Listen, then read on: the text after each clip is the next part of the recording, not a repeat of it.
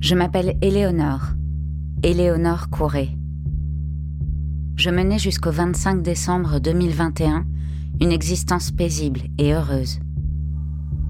Un époux aimant, deux enfants adorables, un métier passionnant, un quotidien chargé de mondanité, un compte en banque bien alimenté.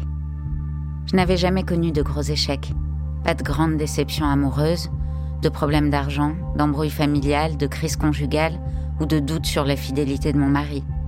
Même mes filles n'ont pas eu de vraie crise d'adolescence. Tout était certainement trop beau pour être vrai. Ça ne pouvait pas durer.